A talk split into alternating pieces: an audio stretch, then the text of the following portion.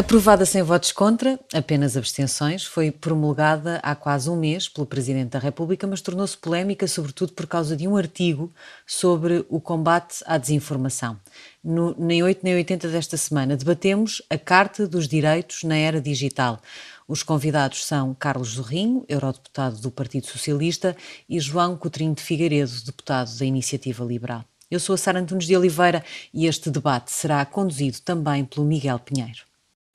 Carlos Sorrinho, podíamos uh, começar por si. Uh, uh, o, o artigo 6 bom dia. O artigo 6 da, da Carta Portuguesa de Direitos Humanos na Era Digital refere a desinformação que é suscetível de causar um prejuízo público.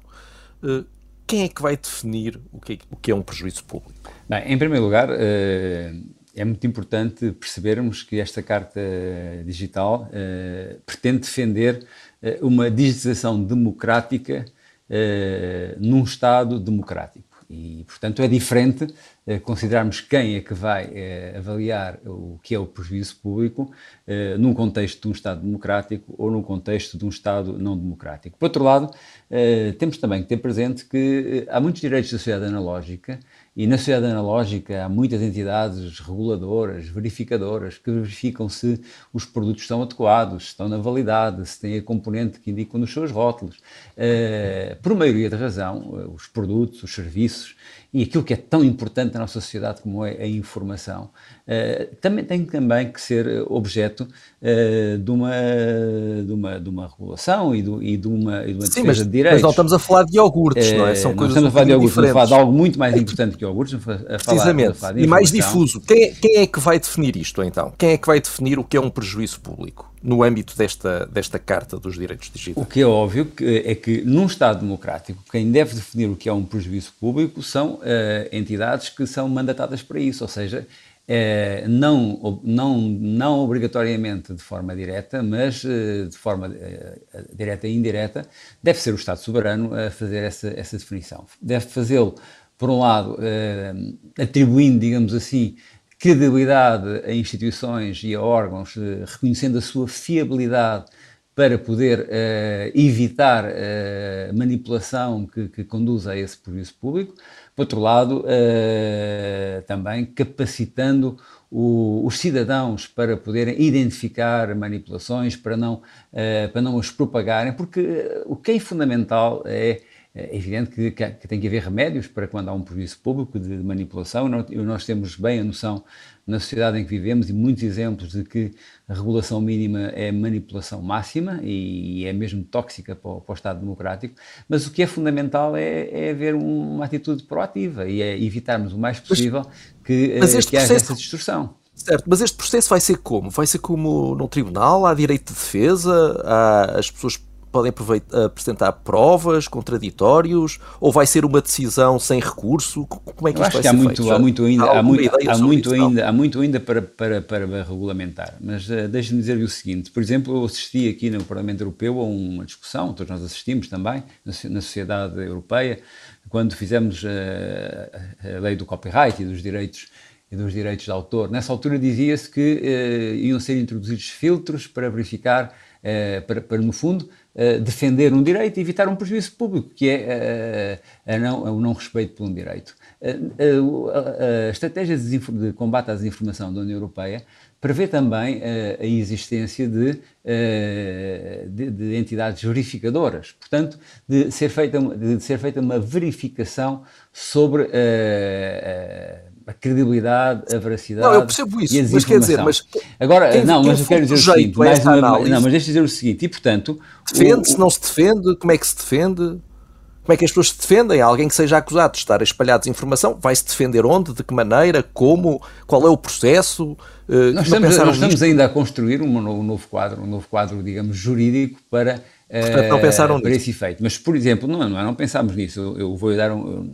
Penso que ainda não está definido esse ponto, mas uh, numa área muito similar, eu sou relator aqui no Parlamento Europeu do, do regulamento dos, dos, mercados digitais, o DMA, em que são as entidades, por exemplo, as grandes, as grandes empresas eh, que vendem serviços e que, e que vendem produtos no mercado digital que fazem uh, a verificação de que uh, não há prejuízo público e não há distorções de mercado, e a, a, Comissão Europeia, por exemplo, simplesmente se aplica multas a quem não cumpre. E, portanto, uh, é, é, claro que, é, que, há, que há um mecanismo de, de defesa para quem considerar que essas multas não foram bem aplicadas. Mas, uh, o mas só depois é um processo, do facto. Mas neste caso, estou a dar o exemplo do DMA, primeiro é aplicada a multa e depois pode haver, pode haver, a, pode haver a contestação.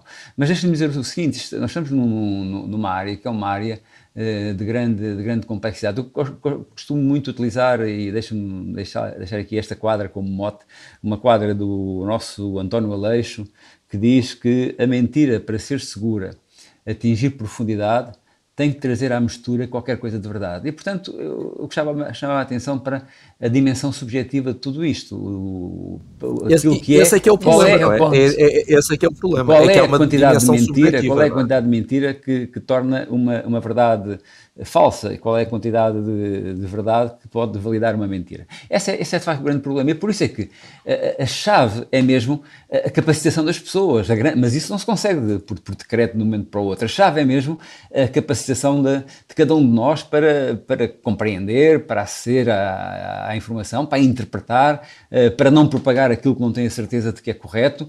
Eh, essa é a chave fundamental. O Estado, o Estado democrático tem a obrigação de potenciar isso, quer através potenciando os indivíduos e potenciando também, credibilizando e potenciando as empresas, as instituições, para poderem ajudar a fazer isso. É um processo absolutamente determinante.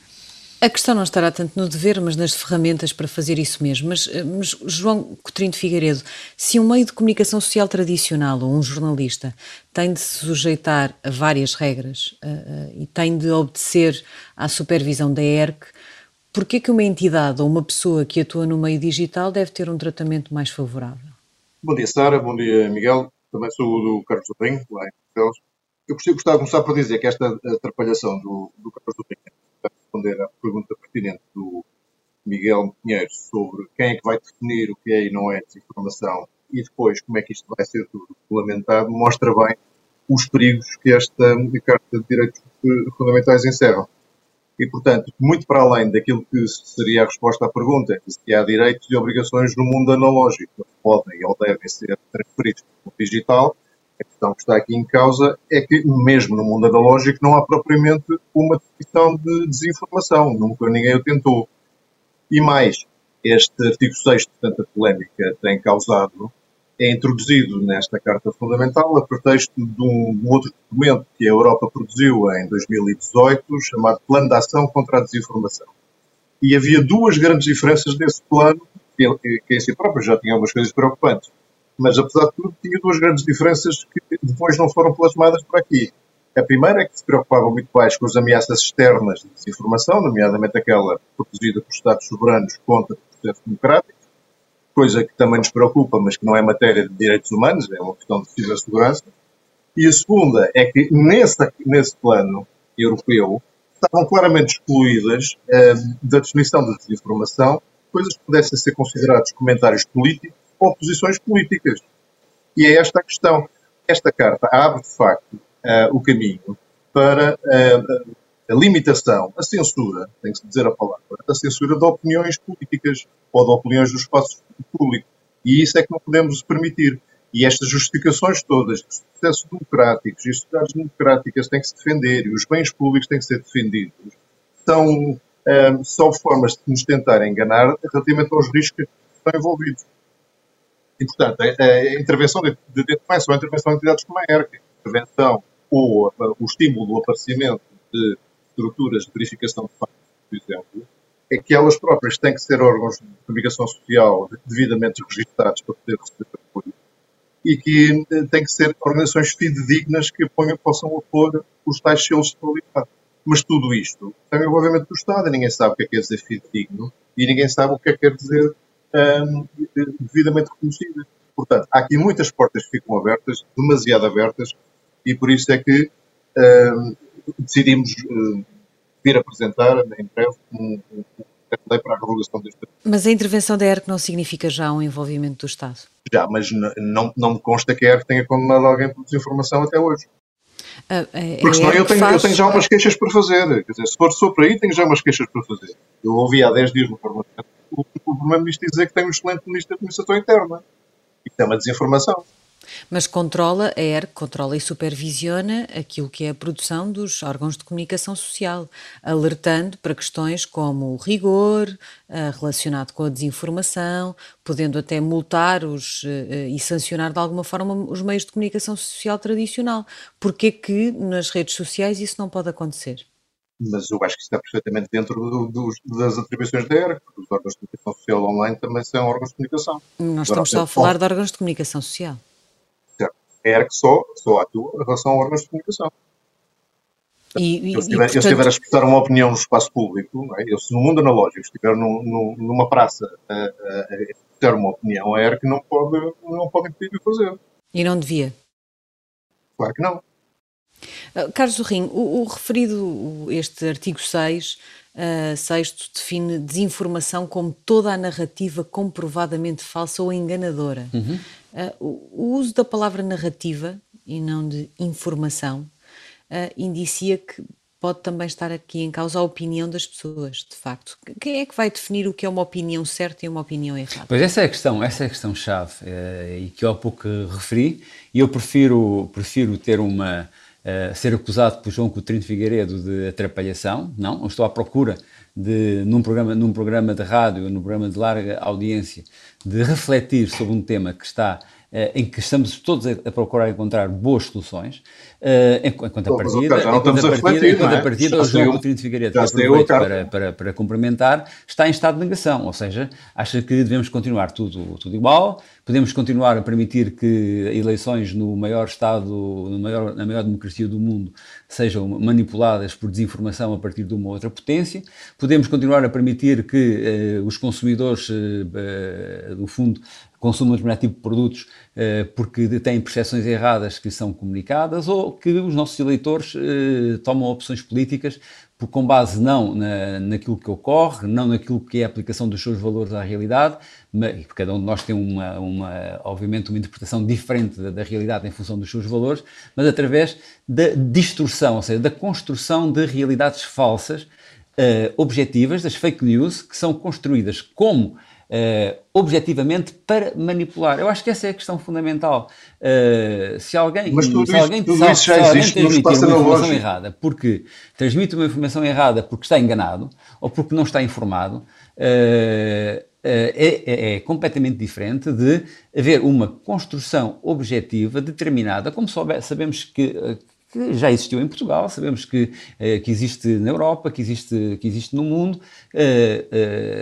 com o objetivo concreto no, de distorcer, de distorcer do... e eu volto uh, àquilo que foi a minha primeira referência e a minha primeira frase neste programa, que é uh, nós estamos a regular uma digitalização democrática para um Estado democrático. E eu tenho um valor supremo, que é de permitir que o Estado democrático funcione. E para o Estado democrático funcionar, as pessois têm que tomar decisões, têm, que, têm que tomar decisões, têm que fazer escolhas com base em informação vê... credível, com a sua percepção um problema... sobre a informação credível. Não sobre, mas sobre, não, um problema... não sobre construções que são feitas para distorcer a realidade, para criar percepções de medo, mas para criar um percepções problema... negativas, para criar percepções que são distorcidas e para conduzir a votos que não são, uh, que são votos distorcidos. Eu sei que o, o grande risco, o grande risco é que este sistema, e este sistema em que o Estado uh, que o Estado Democrático atua, pode ser capturado. Eu tenho receio que o sistema, o sistema europeu de combate à desinformação seja capturado por aqueles que usam a desinformação. O Sr. Orban, mas, Carlos por exemplo. Mas, Carlos Jorrinho, mas não sente, não sente que há um problema precisamente quando um Estado democrático entra na área da opinião? Até porque se nós formos entrar na área da opinião e está a falar em votos distorcidos, se formos a uma campanha eleitoral, nós ouvimos é, é. diferentes Exatamente. a dizerem coisas radicalmente diferentes sobre o mesmo tema e, e, portanto, em sua opinião, alguém aqui está a distorcer a verdade e há votos que estão a ser distorcidos. O que é que nós vamos fazer nessas situações? É que, está, é que estamos a entrar na área da opinião. não é, não, não, é na área da opinião, é na. É, é, repare, não estamos a entrar na área da narrativa. Opinião, estamos a entrar na área da narrativa falsa, baseada em factos é falsos ou baseada em factos é verdadeiros. Se, se alguém disser Uh, enfim, há excesso de imigração em Portugal porque, porque enfim, e diz o número correto do, dos migrantes, uh, isso, claro que não é, não é suscetível de ser uh, denunciado, mas se alguém fizer a mesma afirmação e, e, e multiplicar por 10 o número de, de, migrantes que chegaram na última semana a Portugal, eh, ostensivamente falsificando um número, para ostensivamente eh, criar uma desinformação e uma manipulação na opinião pública, eu acho que o Estado Democrático mas, deve proteger Mas, Carlos Rinho, mas tem noção do que vai acontecer a 90% dos responsáveis políticos portugueses em campanha eleitoral? Exato. Não, Sabe não é tenho noção. Eu tenho até noção, eu tenho noção, aliás, e espero que todo este processo e os próximos tempos possam ser uh, muito positivos no sentido da autoconsciencialização das pessoas e, Mas, e, espero, e, e tenho, muita, tenho muita, muita esperança, muita esperança que a desinformação não vença e que a desinformação não ganhe e não tenha Mas, uma vantagem. Se for ver os fact-checks da imprensa portuguesa, que são feitos no Observador, no Público, no Expresso, eh, no, Polígrafo, eh, e se for ver a quantidade de fact-checks que dão errado para responsáveis políticos, que vão do Primeiro-Ministro a, a, a outros líderes partidários, verá o enorme problema em que, isto, em que esse raciocínio nos vai colocar, ou não? Não, verifico, eu identifico o enorme desafio em que este raciocínio nos vai colocar. E esse, esse desafio é, é um desafio muito importante e que tem a ver também com campanhas, tem a ver com distorções de percepção um pouco talvez diferentes daquelas que uh, os vários fact-checks agora utilizam, porque uh, tem a ver sobretudo com uh, a construção de realidades paralelas que, que visam distorcer uh, a, escolha, a escolha e a opção das pessoas. Eu acho que, por outro lado, também gostaria de referir que uh, ontem mesmo foi apresentada uma, uma declaração de Lisboa para uma democracia digital com propósito. A, a, a, questão fundamental é que nós estamos a focar-nos muito no artigo, não estamos a focar-nos na, na, no pacote global, que é um pacote de que assegura um conjunto de direitos, um conjunto de, de possibilidades de, enfim, de cidadania, de cidadania plena, na nova sociedade digital. Nós temos que, não podemos mas, também repare, precisamente, precisamente essa proposta, mas deixe-me dizer, deixe-me usar... Essa proposta não incluía, essa proposta apresentada pelo Primeiro-Ministro aos seus parceiros europeus, não incluía nada que se assemelhasse ao artigo 6 Porquê é que Portugal tem que... Eu aí te, oh Miguel, Miguel aí tem que corrigir, aí tem que corrigir, porque isto é um bocadinho, é um bocadinho mais complexo. De facto, o texto... Uh, o corpo do texto da Declaração de Lisboa não inclui referência à desinformação, mas o anexo que volta a, a, a falar exatamente que não, é dos que não é unânime, é, uma, é, um, é, é considerada uma contribuição para orientações, não sei bem o que é dizer, nem como é que vai ser usado, mas isto significa que o governo português quer também que os nossos parceiros europeus adotem o mesmo problema. E eu estou de acordo com o Carlos Zorrinho. A Carta de Direitos Fundamentais tem uns princípios muito válidos e muito, enfim, dependerá certamente sempre da regulamentação que depois é feita. Mas este artigo 6 não é de sumenos, exatamente porque entra na, no, em, em, matérias de opinião e exatamente como já, já foi aqui dito, uh, depende da posição de que cada um tome sobre os temas em, em, em. Ora, exa é ora, exatamente por isso, se me permitem, que eu, que eu queria dizer o seguinte: eu fiquei muito surpreendido. Bem, em primeiro lugar, uh, não podemos uh, tomar nuvem por Juno. Uh, esta, uh, a Declaração de Lisboa é muito importante, é um passo muito importante da, da política portuguesa. Esta Carta dos Digitais é muito importante. O artigo 6 é muito polémico. E, e, e, ainda bem que é. Ou seja, ainda bem, e, eu, e até com a quadra António Leixo há pouco citei, a dificuldade em distinguir a verdade da mentira, a dificuldade em distinguir aquilo que é a fronteira uh, da, da opinião, da fronteira da manipulação ostensiva.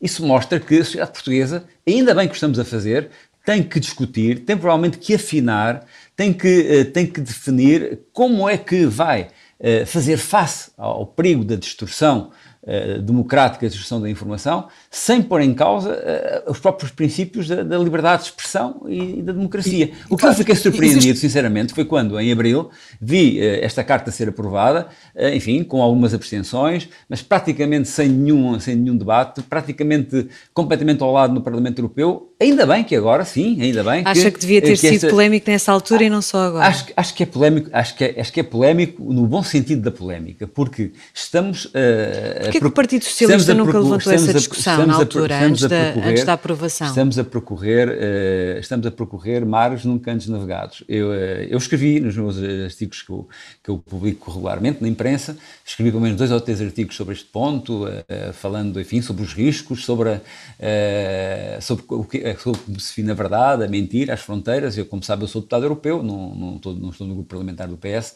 não participei na, nesse debate, não sei porque é que o tema não, não foi levantado enquanto polémica, mas eu acho que essa, esta, esta discussão, um estas, discussões, estas discussões na sociedade portuguesa uh, são muito importantes. Eu, eu, estava, eu, enfim, estava preocupado por sentir uh, a, a, a, inação perante este debate. E é muito importante que este, que este debate seja feito.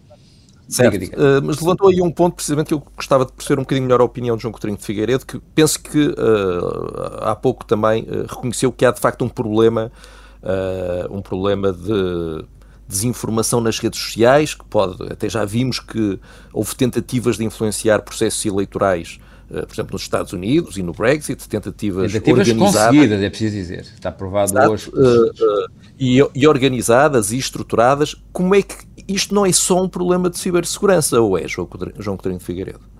Eu acho que é sobretudo um problema de segurança do Estado, quando se trata de ameaças de, de poderes externos, e nesse, e nesse particular o plano europeu menciona claramente a Federação Russa, e só não menciona, suponho eu, a República Popular da China, não, da Alemanha não deixam, mas menciona claramente poderes estrangeiros, e isso sim é um problema de segurança de Estado e tem que ser tratado uh, noutro fórum, não é certamente uma Carta de Direitos Digitais.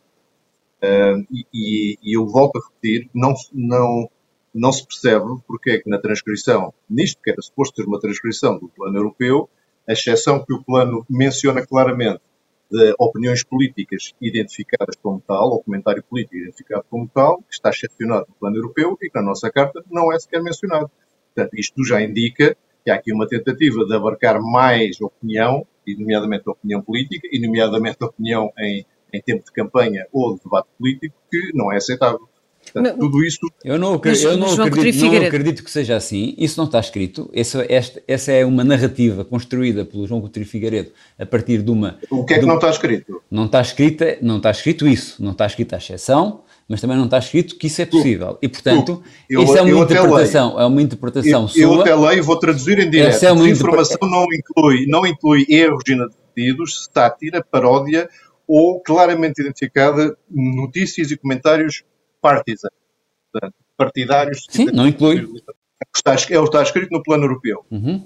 Não, mas, e parte, desta, não... parte destas exceções estão escritas, nomeadamente o disco respeito à sátira e à paródia, a parte do comentário político. Não está. E eu pergunto porquê. Não, mas provavelmente, provavelmente na regulamentação, provavelmente na regulamentação, da, na regulamentação da carta, uh, provavelmente será bom uh, fazer essa clarificação, porque pois, eu não é melhor não abrir a porta. Eu não acredito, é, é em, nenhum momento, eu não acredito em que em nenhum momento a intenção do legislador tenha sido que uh, isso te, ficasse incluído, ou seja, que por opinião política ficasse, ficasse incluída. Eu não acredito. Agora, nós também temos que distinguir, volto a referir, aquilo que são os Estados não democráticos, e referiu há pouco, a Rússia, a, a China, em que a, a desinformação é natureza, ou seja, é construída uma realidade paralela, e aquilo que é um, que é um, que é um, Estado, um Estado democrático que tem que se defender dessa criação das, de realidades paralelas que, que o podem destruir ele próprio. E uh, eu sou profundamente democrata, sou profundamente defensor do Estado Democrático. A União Europeia é uma parceria democrática e acho que nós temos que nos unir para, na sociedade digital, defendermos que a democracia é uh, um sistema que sobrevive nesse campo dos princípios estamos na sociedade, na sociedade, na sociedade digital. Carlos Zorrinho, nesse Agora, campo dos princípios estamos certamente todos de acordo. Eu, eu, mas quando menciona as expressões, eu, Carlos Zorrinho, deixe-me deixe falar também um bocadinho. Não, mas deixe-me só dizer o seguinte e termino já. Convém, termino convém já. Manter, eu, eu, acompanho, eu acompanho mais e acompanhei mais uh, esta área, na área digital. Quando usa, não, quando usa expressões como votos distorcidos, quando usa expressões como votos distorcidos, isto arrepia qualquer pessoa. Quem é que vai definir o que é, que é um voto distorcido? Não, o voto, o voto distorcido é a distorção. A, a verdade, João, penso, João talvez, talvez possamos, possa fazer uma correção da minha própria linguagem, já agora, que é a distorção do voto. Ok. Até por informação. A verdade, João Coutinho Figueiredo, é que há pouco, há, há pouco punha a tónica na cibersegurança, mas há de facto, e como disse aliás, Estados como a Rússia que comprovadamente usam mecanismos de desinformação na internet para sub, subverter democracias e conseguem fazê-lo com sucesso. E isso afeta uh, uh, inevitavelmente os direitos dos cidadãos. N não devemos tomar medidas para evitar que isso aconteça? Devemos, com certeza, e espero que estejam a ser tomadas, mas não no reino da população daquilo que é os direitos dos cidadãos na, na, no, espaço, no espaço digital, mas sim pelos serviços de informação do Estado e pelos serviços de espionagem. Isso não é, isso é, isso é, uma visão do outro mundo. É uma visão do outro mundo, quando estou a dizer do outro mundo, não, do mundo passado. A visão do, do outro mundo, mundo, é achar que agora as pessoas, já, as pessoas podem ser não, condicionadas. É do mundo que já não existe. eu gostava de conseguir alinhar duas frases seguidas, se fosse possível. Não, é, é do mundo que já não existe. É, é, é, a visão distorcida, a visão de negação é achar que as pessoas vão ter a, a, a obrigação de pensar todas de determinada maneira e que não podem estar sujeitas a opiniões diferentes.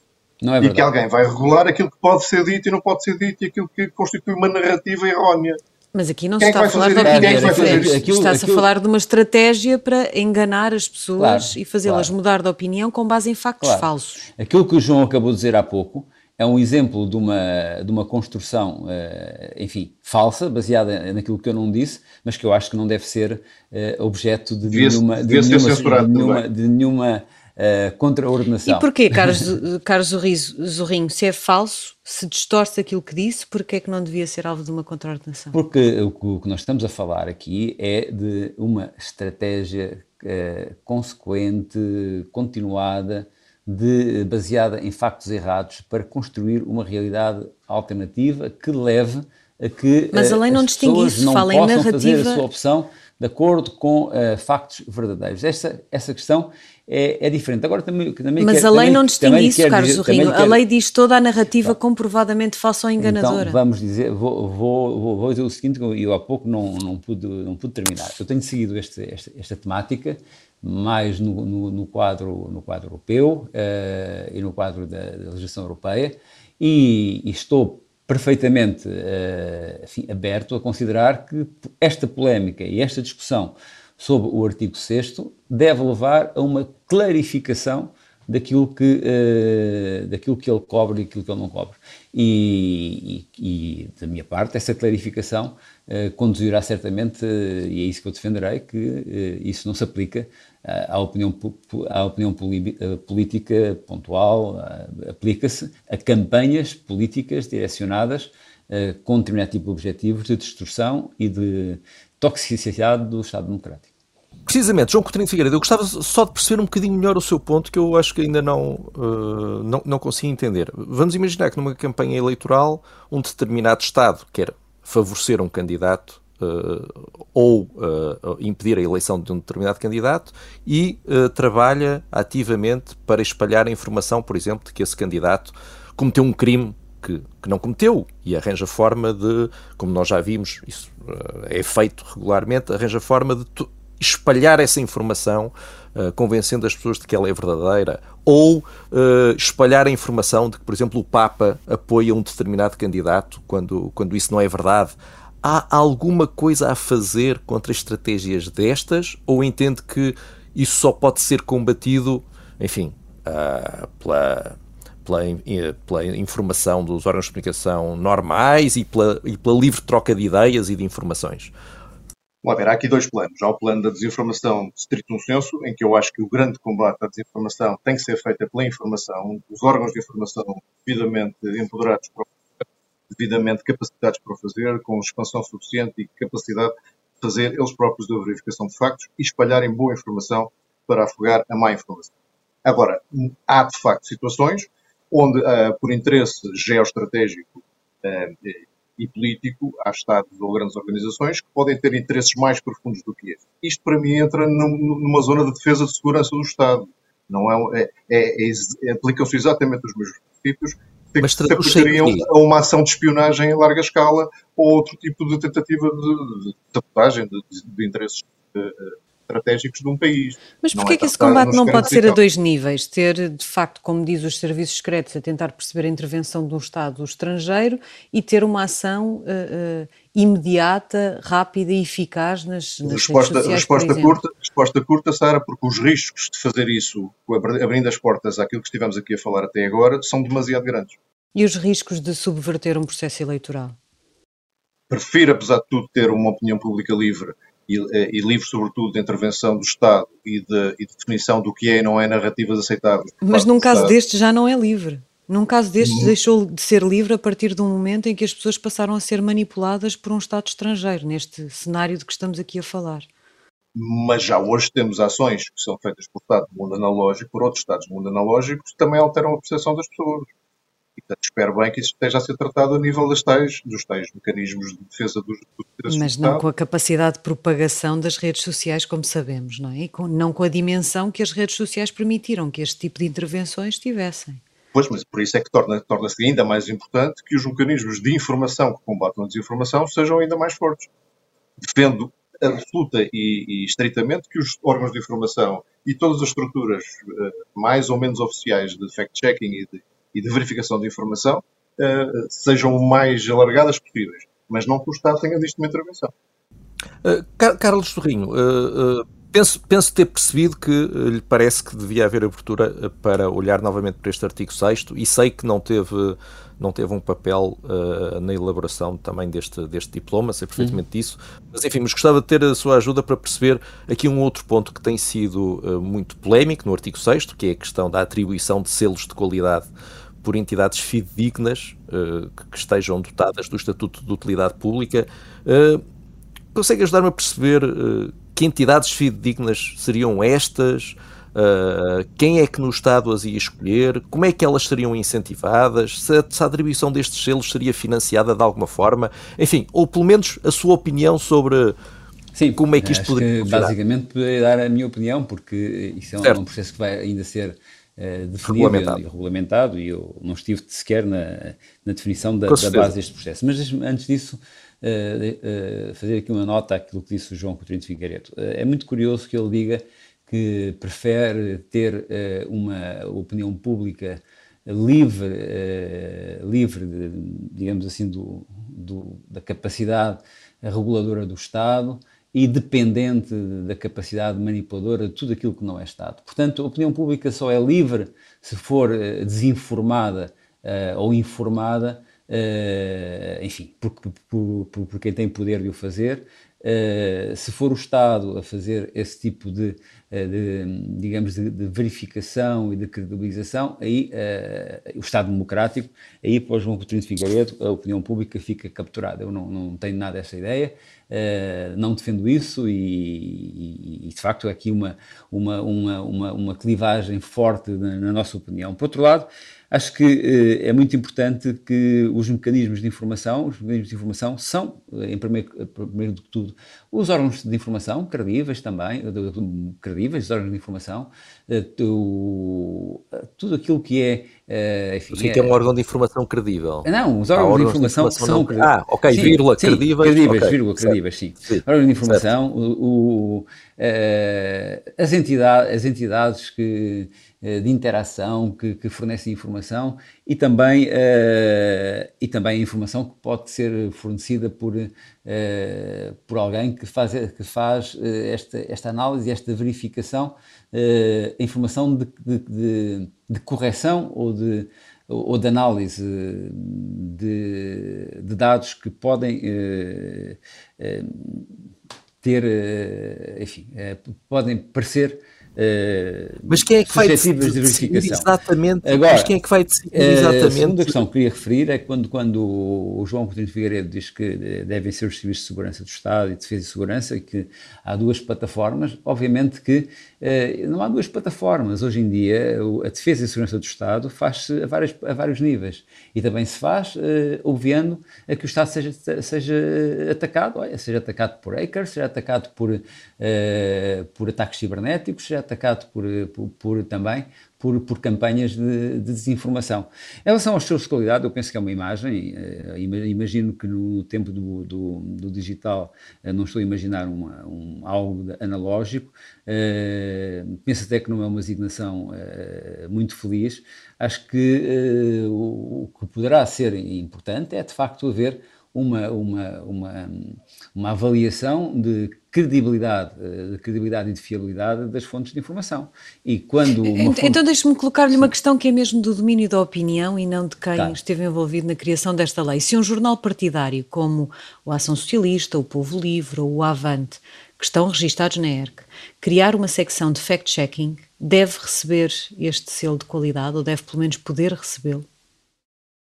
Essa ideia de receber um selo de qualidade não, não me parece muito interessante. Se, Mas está se, na lei. Se esse, se, esse, se esse jornal tiver uma secção de fact-checking que, eh, que cumpre regras de fiabilidade, que no fundo define, é o, seu, define o seu estatuto editorial, bem, pode ser considerado, até pode ser por, eh, até por, eh, por omissão, não é? Aqueles, aqueles que não são considerados Uh, não tendo, uh, não sendo fiáveis e, e, e, credíveis, são por, por, por enfim, por explosão Portanto, de podemos ter partidos políticos a definir o que é que é verdade e o que é mentira, é isso? Eu acho que essa, esse, esse, é um debate uh, que eu comecei por dizer há pouco que, que exige uma, uma, uma, análise filosófica muito, muito mais fina e a questão não tem Mas a ver, essa porta está não aberta. tem a ver com, com a verdade ou com a mentira, tem a ver com a construção deliberada, sistemática de narrativas baseadas em factos falsos eh, para manipular e distorcer a opinião pública e também a decisão dos compradores eh, de produtos, eh, dos mercados, dos serviços. Ou seja, a distorção, a distorção da realidade a partir de, das redes sociais com objetivos que, uh, que são objetivos não uh, compagináveis com um Estado de Direito e com a defesa dos direitos humanos. Eu acho que essa é a questão fundamental de com um Estado democrático. João, João Coutinho Figueiredo, se o artigo 6 é tão grave que pode ser designado como uma porta aberta para formas de censura, por que a Iniciativa Liberal se absteve na votação deste diploma? Para ser totalmente uh, correto, a Iniciativa Liberal votou contra na generalidade, na altura até tive a ocasião de fazer um, um discurso inflamado dentro daquele minutinho que me é concedido no, no plenário contra o tema. Eh, está disponível no YouTube para quem quiser encontrar. Um, depois passaram-se quatro ou cinco meses em que foram introduzidas 20 ou 30 alterações à lei uh, e devo dizer que, em retrospectiva, acho que de facto devíamos ter mantido o voto contra e a razão pela qual não, não fizemos, porque olhamos para esta, para esta carta, com as melhorias que, entretanto, tinham sido introduzidas e achamos que na regulamentação iria estar o problema e que eh, nessa altura, eh, já que não tínhamos tido sucesso ao lançar a polémica eh, logo em outubro, voltaríamos à cara. Em retrospectiva, acho que devíamos ter feito de forma de facto diferente e aí estamos a fazer, por uma partida, a propor exatamente a revogação do. Porque o, estamos de facto num terreno muito pantanoso, estamos a abrir a porta, como já estamos, já dissemos aqui várias vezes, próprio Carlos Zorrinho já disse várias vezes, temos que ver depois na regulamentação como é que fazemos. Eh, ele próprio está espantado dos temas de comentário político e da opinião política não estarem excepcionados na nossa, nossa lei. Eh, mas eu devo chamar a atenção desde já eh, para uma coisa que já está a ser ignorada há 18 meses, e não há dois ou há um, que é uma coisa que constava do programa do governo, e consta do programa do governo socialista, na sua página 135, que diz a páginas tantas que vai reforçar os mecanismos de prevenção e repressão, repressão do discurso de ódio, designadamente nas redes sociais. Ora. E logo no primeiro debate que tivemos sobre o programa do governo no, no Parlamento em novembro de 2019, eu levantei este tema. Já questionei a ministra Mariana Vieira da Silva mais duas ou três vezes sobre isto. E nem ninguém pegou no assunto. Ninguém sabe o que é que está a ser feito. Parece que já foi encomendado um estudo. Ninguém sabe o âmbito deste estudo sobretudo ninguém sabe a, a aplicação que será dada às conclusões deste estudo, e, no entanto, é um estudo que, para dar cumprimento ao programa do governo, vai reprimir o discurso de ódio. Deixa-me só fazer-lhe, só voltar só um bocadinho atrás, estamos mesmo a acabar, temos mesmo só dois minutos, mas só para eu perceber um bocadinho melhor, uh, uh, porque de facto referiu uh, o, o, facto de na, na, nos documentos europeus se excepcionar, além da paródia e de, dos erros dos erros normais que podem acontecer, uh, o discurso de, de, responsáveis políticos, por exemplo, de facto, mas não acha que isso, também isso é problemático? Uh, então toda a gente é sancionada por espalhar desinformação, menos os responsáveis políticos. Isto, isto faz sentido? Não, não faz sentido. Não Portanto, faz sentido nenhum. Como, isso também não é o caminho, não é? Também não é o caminho. Não é o caminho. Estou só a dizer que esta, esta não, excepcionar, isto na nossa, na nossa versão, eh, para mim é um sinal de que alguém anda a tentar alargar o escopo desta intervenção para além daquilo que o próprio Parlamento Europeu sugeria. Mas, portanto... Porque, há bocado mencionei uma, uma, uma afirmação do Primeiro-Ministro relativamente ao Ministro da Administração Interna, mas há várias. É? As escolas iam ter todas computadores até setembro de 2020. Não iam faltar recursos do SNS. Quer dizer, desinformação e erros factuais é o que não falta no discurso político. Isso é estar, é estar a confundir as coisas. Uh, o, uma promessa que não é cumprida não é desinformação, é quanto muito incumprimento político. Uh, é estar a confundir a opinião, uh, a opinião individual, que pode ser a opinião de um cidadão, de um responsável político, de um responsável de, de uma organização social, que acho que não deve de maneira nenhuma ser aqui incluída, de outra coisa diferente, que agora foi referida e que sim deve ser combatida muito fortemente, que é o incentivo ao discurso de ódio. O incentivo ao discurso de ódio, com base em factos falsos, é, é das coisas mais preocupantes da nossa sociedade, da sociedade uh, global e também da sociedade europeia, da sociedade portuguesa, e uh, mais, que mais pode conduzir à fratura social, à fragmentação social uh, e com todas as consequências de, de, de pobreza, de, de, falta de cidadania e de dificuldades ao, ao, desenvolvimento. E, portanto, não devemos de maneira nenhuma compactuar com o discurso de ódio. Carlos Rinho, João Coutinho de Figueiredo, obrigada a ambos por terem estado na Rádio Observador. O NEO 80 volta na próxima semana.